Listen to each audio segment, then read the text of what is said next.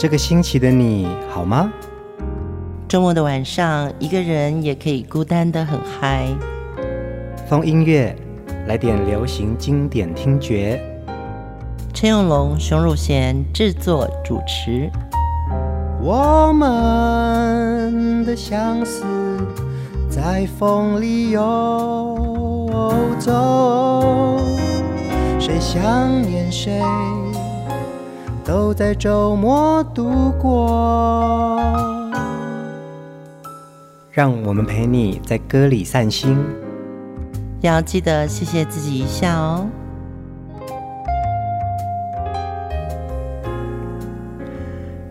欢迎收听风音乐，我是陈永龙。嗨，我是熊如贤，最近好吗？我们在每一集的节目当中啊，介绍的每一个音乐人物啊，对大家来说都有印象深刻的好歌哦。无论是我们介绍的是台上的歌手，或者是幕后的创作人、嗯、制作人，因为他们对于音乐的热爱呀、啊，也让我们在他们唱出来的歌声，或者是创作出来的这些好歌当中，感受到很多情怀。对，因为其实有些歌手，比如说去年我记得我们有介绍过齐豫，嗯，就是那个人文的意象哦，你会觉得哇，齐豫带我们去了一个外太空，嗯，像这几集我们在做叶爱玲，我们就会觉得，哎，叶爱玲好像带了我们去一个八零年代的 disco，嗯嗯嗯，所以流行歌的确带给我们很多不同的享受。这也是风音乐很希望可以在这样子的一个短短的节目当中分享给大家的哦。一首歌可能会让你有甜蜜的感觉，嗯、一首思乡的歌会让你觉得你在歌里面感受到家乡，或者是一首愉悦的歌声会让你想跳舞。这些东西呢，我们就在歌里一起散心，一起跳舞，一起微笑，一起流泪了。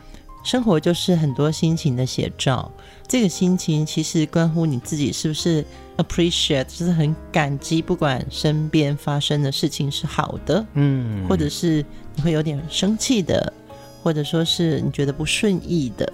我觉得有的时候歌就让我们把那个结给散掉了。那我们今天要介绍的歌手呢，他的故事蛮蛮有趣的，但是呢。他的歌声真的很正气。这一位歌手呢，是在一九八零年代初哦，一位来自印尼的华侨歌手，他的名字叫文章。嗯，我相信有许多的歌迷朋友对文章的歌声也是非常印象深刻的。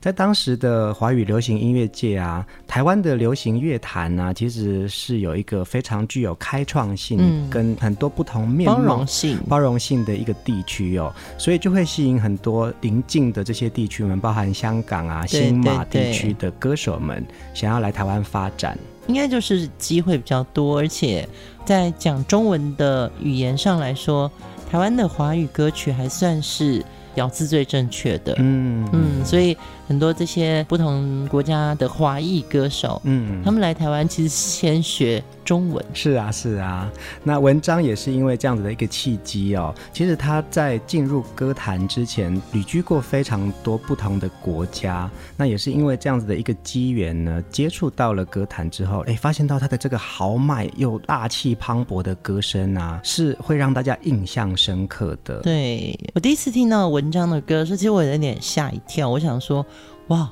这个人好像不用太费劲，就整个气场就恢宏起来了。嗯，结果我后来真的看到他本人，他的小眼睛是会笑的那种。嗯嗯嗯，然后又是男生嘛，所以你就会觉得哇，他好适合画一种漫画。嗯，他有一个记忆点，就是他的那个单眼皮啊，会让你觉得说很有亲切感，嗯，很华人。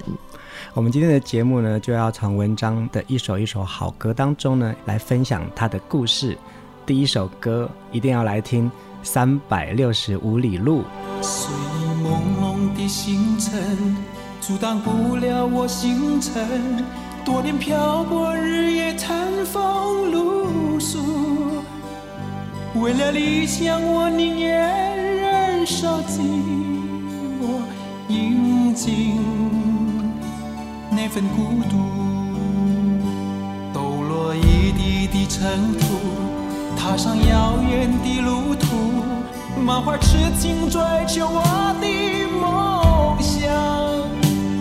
三百六十五日，年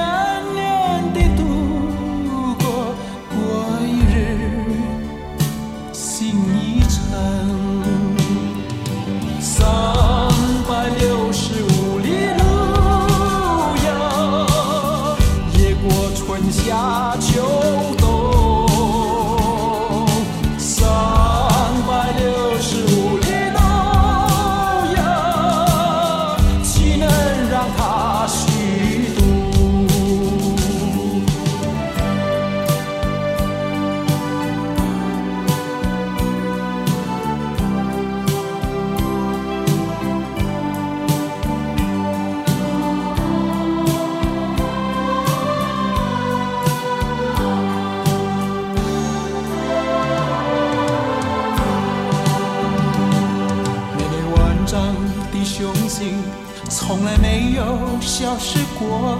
即使时光渐去，依然执着。自从离乡背井，已过了多少三百六十五日？三。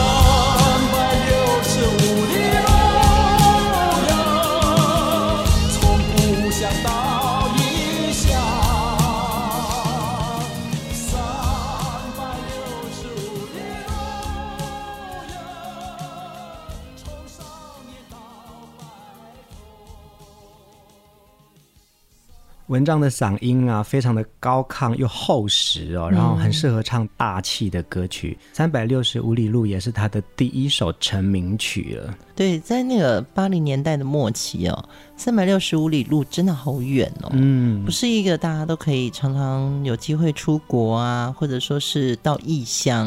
如果你真的一去了异乡，可能家乡真的非常远，嗯，所以当时听这首歌的时候，觉得好心酸。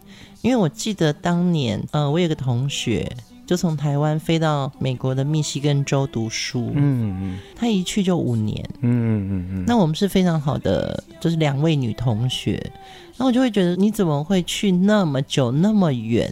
嗯，所以我有一次我真的就存了一年的钱，过年的时候呢，我就跟公司请假，就飞了一趟美国，嗯，我先到洛杉矶，然后再从洛杉矶飞到密西根。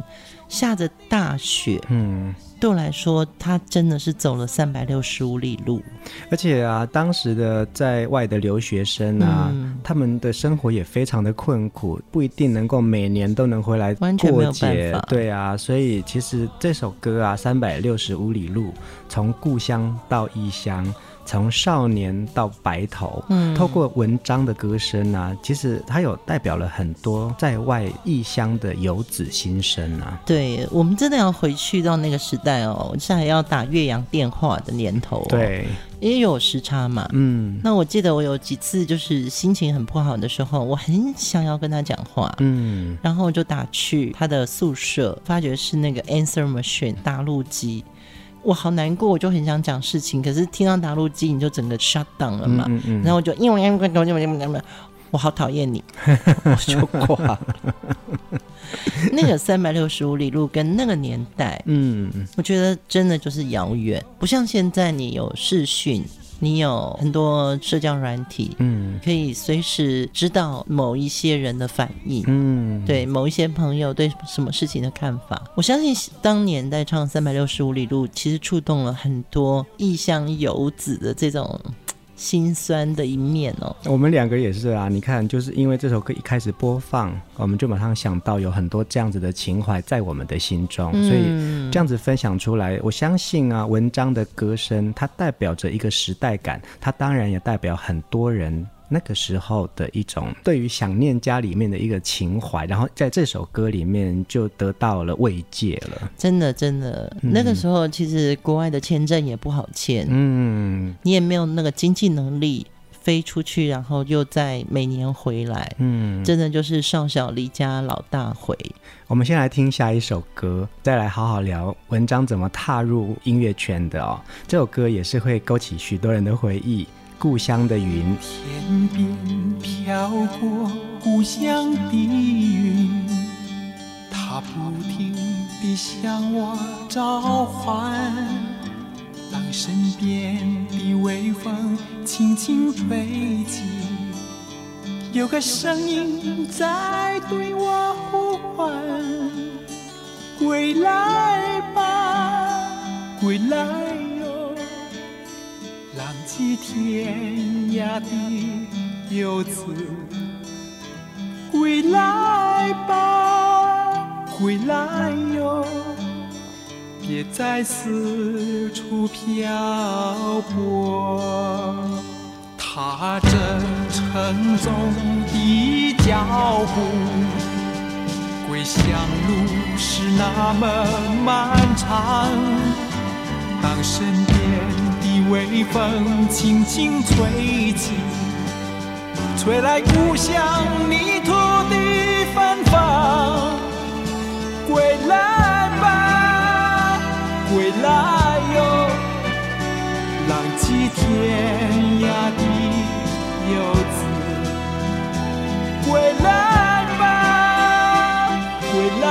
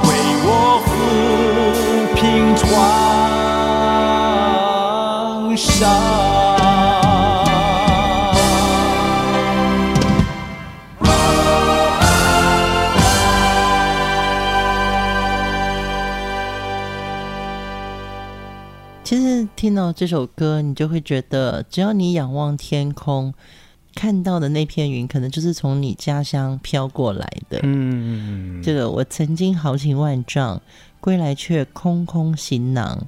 那故乡的风和故乡的云，为我抚平创伤。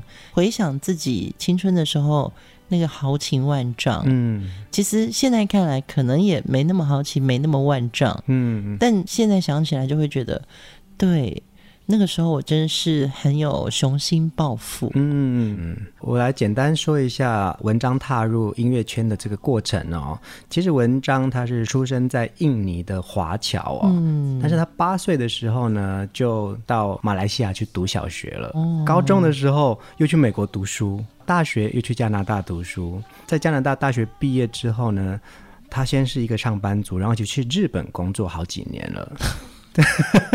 他的人生常常在不同的国家居住，哎，非常国际化的成长历程哦。所以呢，他的语言能力非常强，他会说英语，会说日语，会说印尼语、马来语、潮州话、粤语。你刚刚说他最后在日本工作嘛？对对对。他怎么踏入歌坛呢？那时候他的父母住在新加坡，然后因为放假回去新加坡探望父母，就在这样子的过程当中认识了一个在唱片公司的音乐人，一个印度人。可能是他的朋友吧，就觉得哎、嗯，文章你很会唱歌哎，那我就帮你推荐到唱片公司里面去，然后辗转介绍到台湾的 EMI 公司哎。天哪！所以 听到他的这个成长历程，你真的会觉得他每一个成长阶段都在经历不同的文化。嗯，他从那个文化里面，他找到那个语言可能的。发音的方式，对，然后其实他并没有企图心是要进音乐圈的，对啊，他之前是一个上班族，他只是回去探望父母，哎，嗯，对，然后因为他的好歌声被器重了，于是他的第一张专辑的主打歌就是《三百六十五里路》，那代表了他之前的人生，他其实已经走过这么多地方了，嗯，基本上他就是一个异乡游子，是，所以他连第一张专辑的，包含我们现在听到的《故乡的云》，嗯，都是这张专。专辑里面他的重要代表作，文章的这个所谓天涯浪子，跟他的高亢的嗓音啊，也立刻就出众了。因为《故乡的云》这首歌啊。对我来说，当年听到的时候，我就会觉得说，我小时候出生在台湾的南端，叫做屏东。嗯，十六岁的时候我就到了台北，其实大概就是五个小时的车程，但是是不同的坐标，对不对？是，像文章从小的成长历程，他经历了这么多不同的。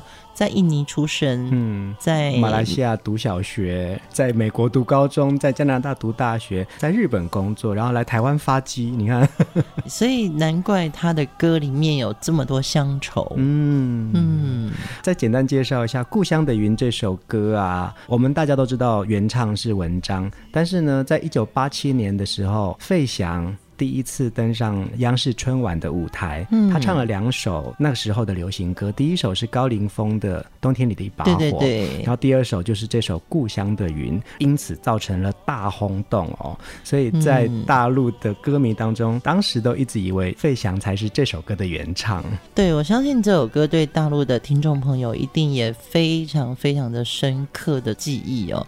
你知道大陆幅员这么大，嗯，到了春节的时候，你看那个车站满满的人潮，就是为了团圆。嗯，故乡的云一直在召唤着你，要回去那个你自己的成长地方。所以春晚唱这首歌，我相信每一个人一定很激动。是啊，触动到很多人的心啊，嗯、对啊。呃，文章曾经在日本生活过多年哦，他对日语也非常的熟悉，所以接下来呢，熊姐安排了一首他唱的非常的好的日本歌，真的很好听。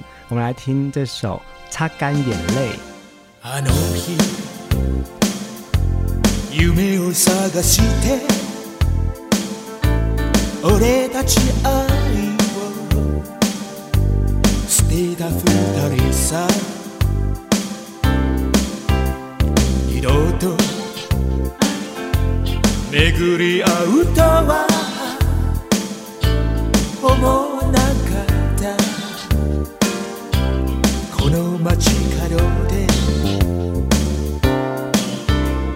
濡れた。まつげ拭きなよ。あれからつらい话をしたね。痩せた。お前の肩を。この手に抱けば全てがわかる。涙を拭いて抱きしめ合えたら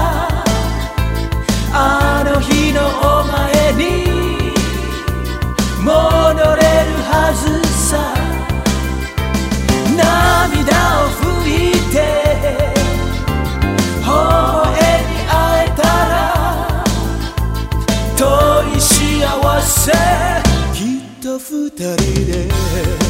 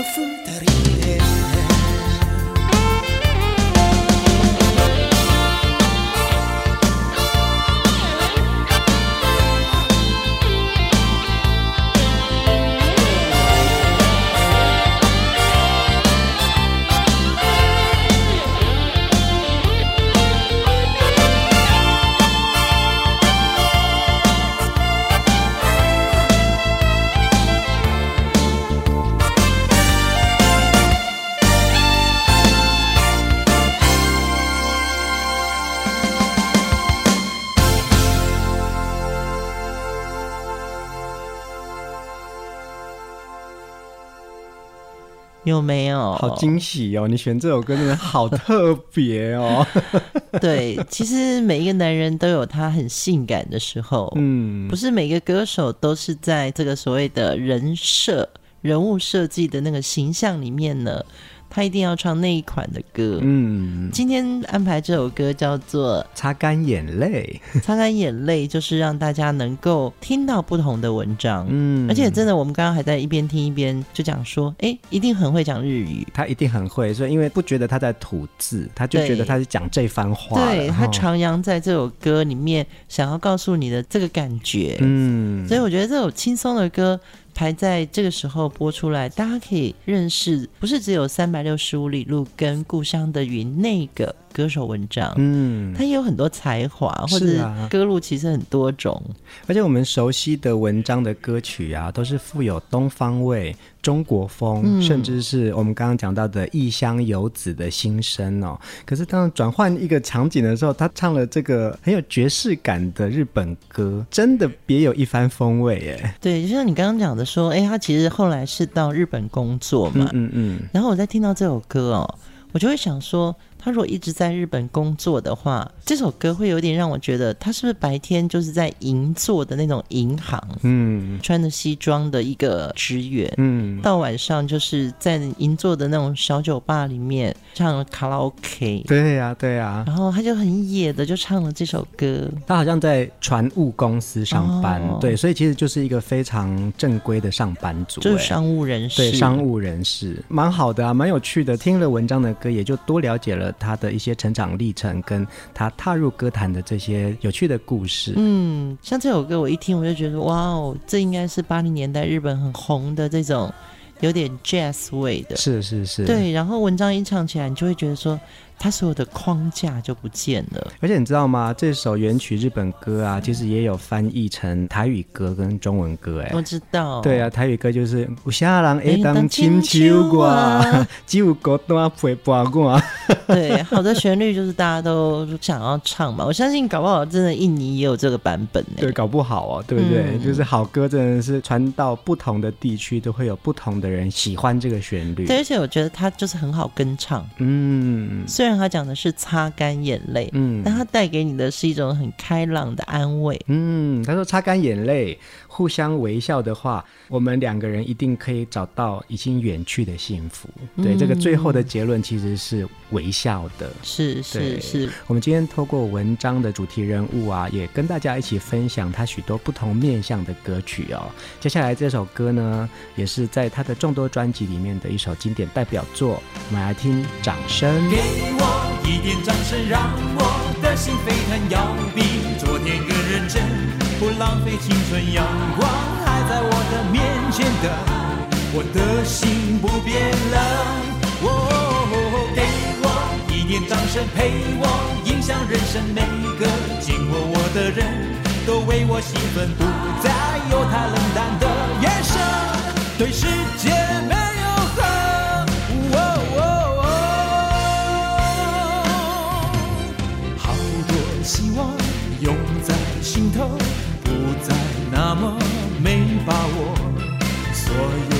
现的梦一步步接近我。原谅从前犯过的错，抬头就看见彩虹。阴雨之后的天空更容易让人感动。我不等候。不停留一犹豫就怕错过，梦在呼唤，在招手，有什么值得难过？哦哦哦，给我一点掌声，让我的心沸腾，要比昨天更认真，不浪费青春，阳光还在我的面前等，我的心不变冷。哦，给我。一点掌声陪我，影响人生，每个见过我的人都为我兴奋，不再有太冷淡的眼神，对世界没。有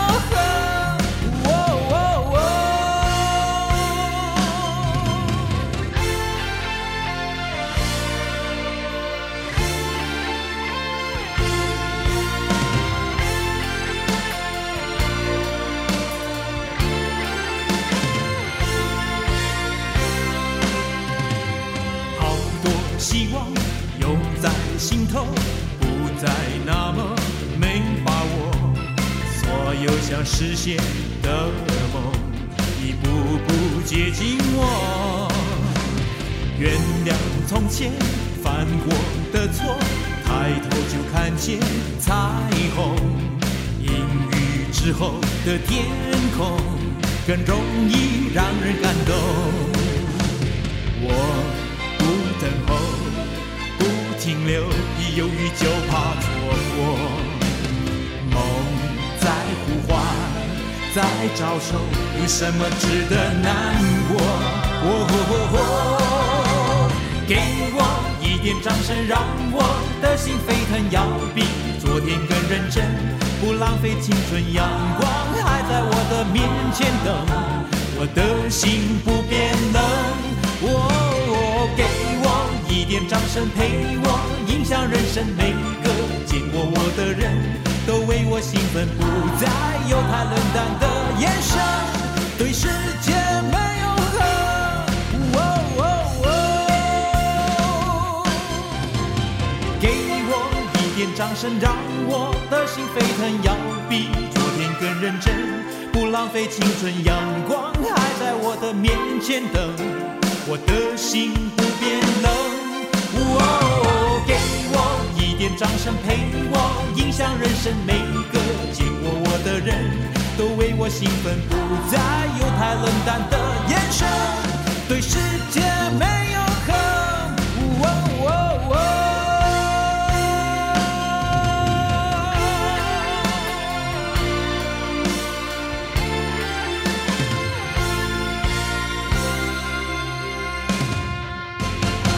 掌声啊！掌声鼓励啊！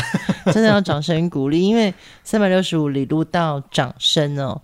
我觉得文章的那种惊喜，嗯，刚刚还在一直讨论，就是说。这歌我真的觉得印象非常深刻，嗯，是不是当时有一个特别的什么运动会，还是大型的活动，用它做主题曲？有可能啊，所以呢，其实像《掌声》这首歌啊，我觉得台上的歌手最需要的就是这个东西，嗯，对啊，喝彩、掌声，也有很多这样子的流行歌哦。我们听到掌声这件事情，它可以道尽歌手在台上的荣耀跟台后的辛酸。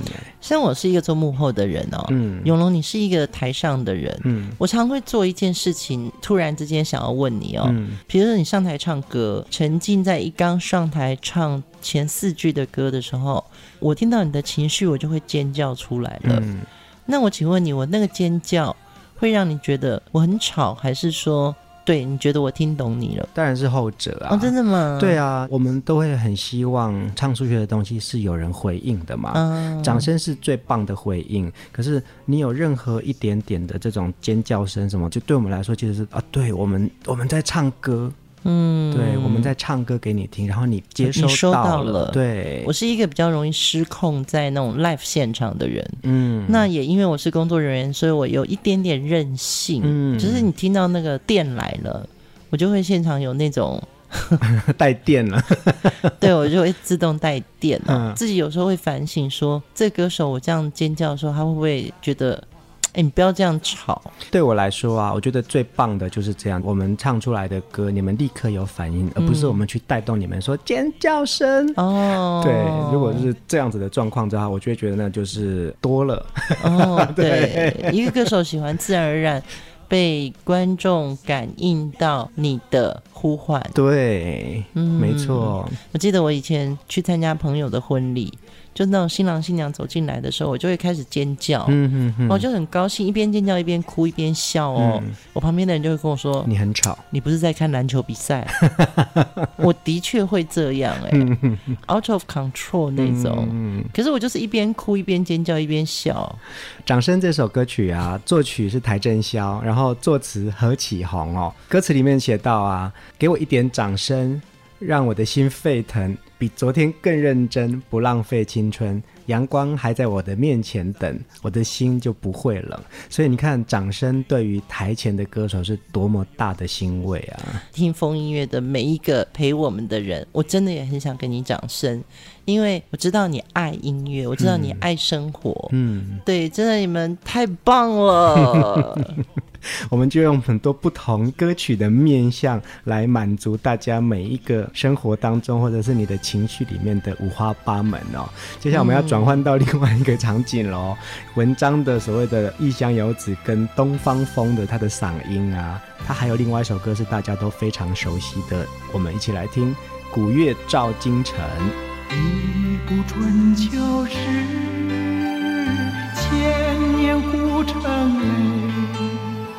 成败难长久，兴亡在转瞬间，总在茶余后，共语后人说，多少辛酸话一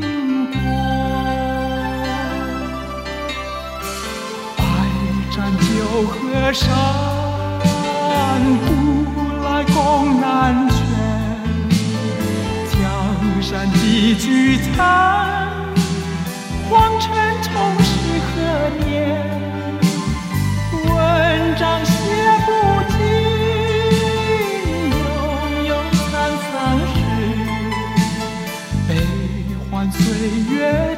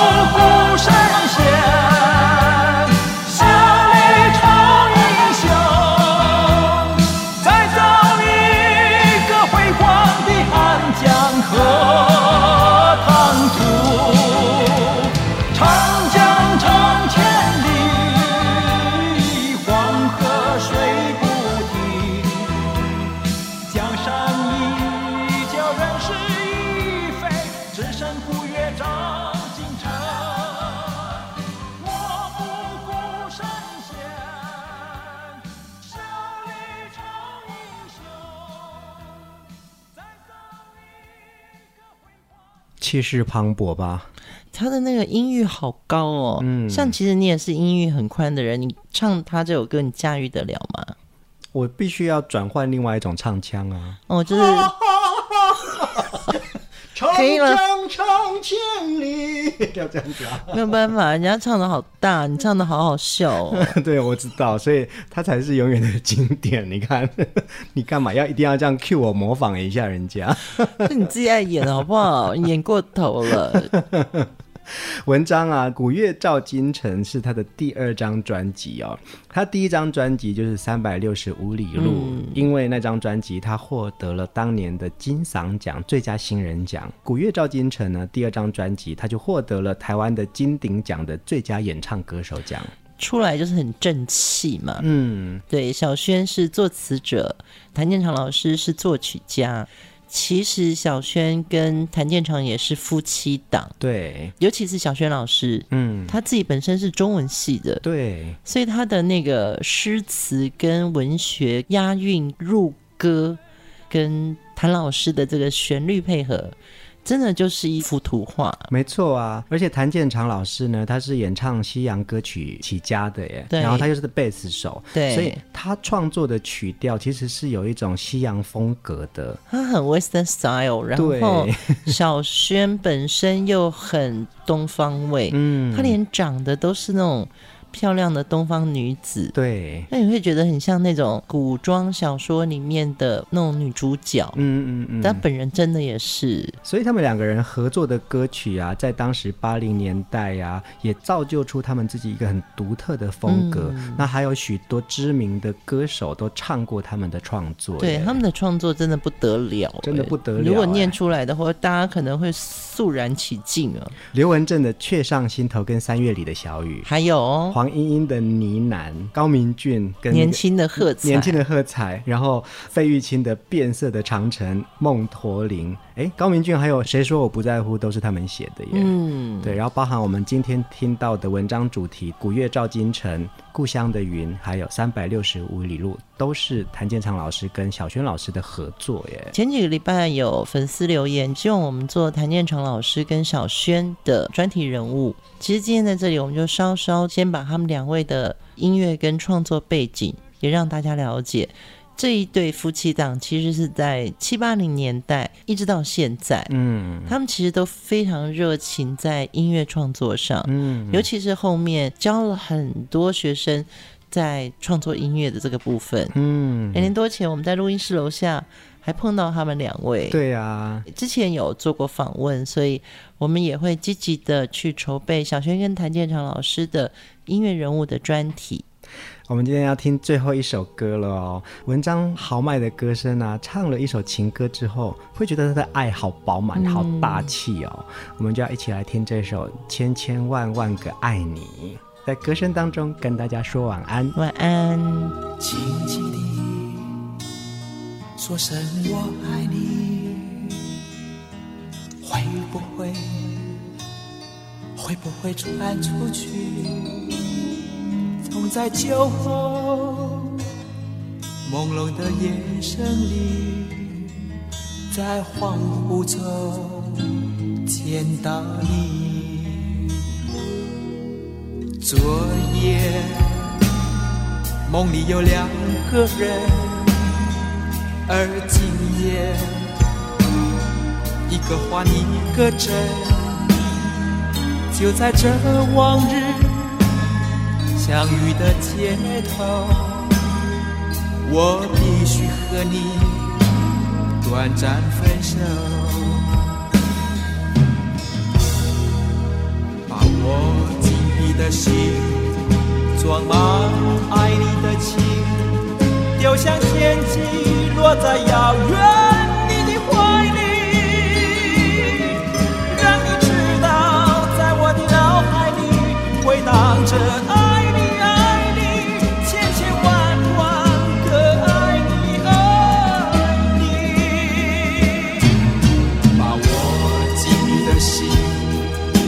装满爱你的情，又像天际，落在遥远